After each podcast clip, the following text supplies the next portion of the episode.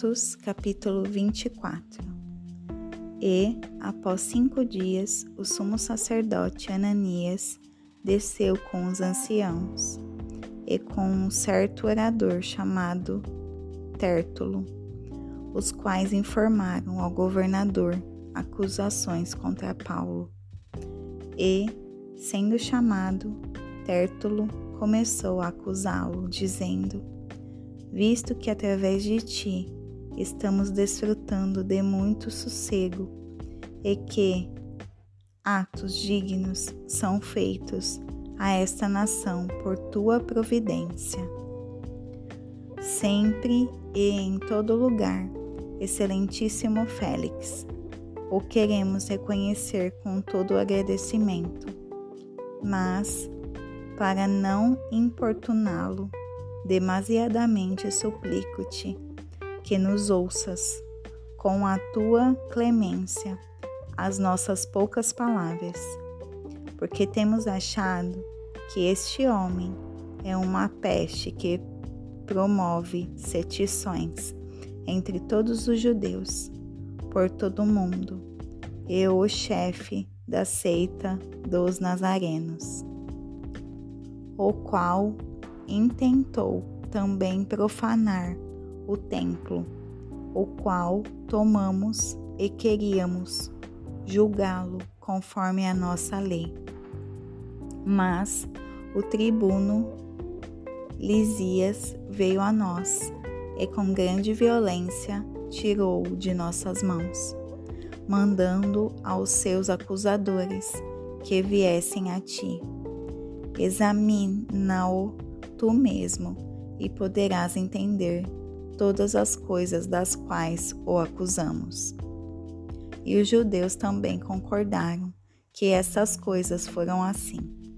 Então, Paulo, depois que o governador tinha acenado para ele falar, respondeu: Porque eu sei que tu és em muitos há muitos anos juiz dessa nação. Sinto-me à vontade para me defender, porque tu podes saber que não há mais de doze dias que eu subi a Jerusalém para adorar.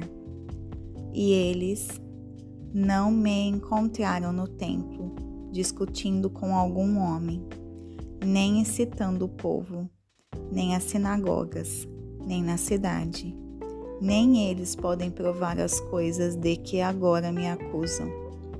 Mas confesso-te que, segundo o caminho que eles chamam heresia, assim eu adoro ao Deus de nossos pais crendo em todas as coisas que são escritas na lei e nos profetas, tendo esperança em Deus, como estes mesmo também esperam que haverá ressurreição de mortos, tanto do justo como dos injustos.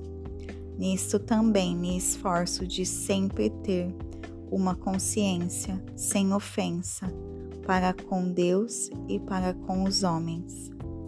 Ora, muitos anos depois, eu vim trazer esmolas à minha nação e ofertas, nas quais uns certos judeus da Ásia me encontraram purificado no templo, não em ajuntamentos, nem com tumulto, os quais deviam estar neste lugar diante de ti e acusar-me, se tivessem alguma coisa contra mim.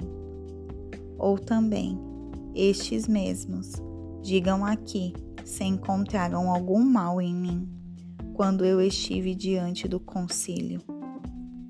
A não ser esta voz que eu clamei, estando entre eles, referente à ressurreição dos mortos, eu sou chamado em questão por vós nesse dia.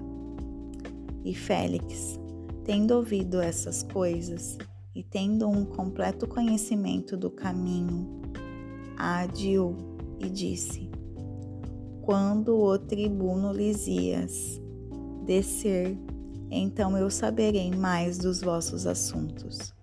E ele ordenou ao centurião que guardassem Paulo, mas que ele tivesse liberdade e que não proibisse nenhum dos seus conhecidos de servi-lo ou vir até ele.